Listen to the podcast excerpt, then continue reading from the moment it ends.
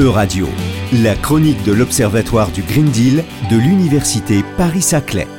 Bonjour, je suis Vadim Jeanne, docteur en droit public de l'Université Paris-Saclay et membre de l'Observatoire du Green Deal. Dans le cadre de cette chronique, nous vous présenterons ainsi plusieurs actions, initiatives ou mesures européennes prises dans le cadre du Green Deal ou Pacte vert, conçues comme un nouvel élan écologique sur l'ensemble des domaines d'action de l'Union européenne.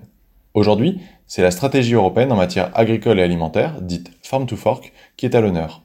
Celle-ci propose une approche renouvelée des questions agricoles et alimentaires en l'insérant au centre de la politique du Green Deal. Par cette stratégie, l'Union européenne cherche à développer un système alimentaire équitable, sain et écologique.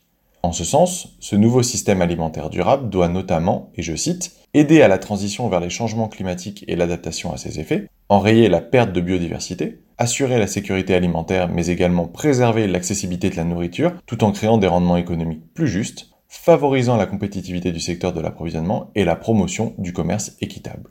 Vaste programme, puisqu'il s'agit de repenser tout simplement l'ensemble du système de production agricole, de l'aval vers l'amont, tout en intégrant la dimension alimentaire et ses problématiques.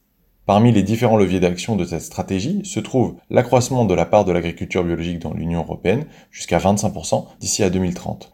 Elle vise aussi à sécuriser la chaîne alimentaire, notamment sur les questions d'approvisionnement, établir des mécanismes de captation du carbone ou aussi proposer une réduction de l'usage des pesticides. Si une véritable ambition ressort de cette stratégie, cette dernière manque encore de réalisation juridique concrète et soulève encore des interrogations sur sa mise en œuvre. La première interrogation est liée à la guerre en Ukraine. Le conflit a révélé de nombreuses problématiques liées à l'approvisionnement alimentaire, notamment en blé, et a conduit à décaler par exemple la mise en œuvre de la stratégie Farm to Fork sur la réduction des pesticides à haut risque. La stratégie agricole et alimentaire européenne est donc logiquement dépendante du contexte politique dans lequel elle s'inscrit. La seconde interrogation est liée à la réforme de la politique agricole commune adoptée pour la période 2023-2027.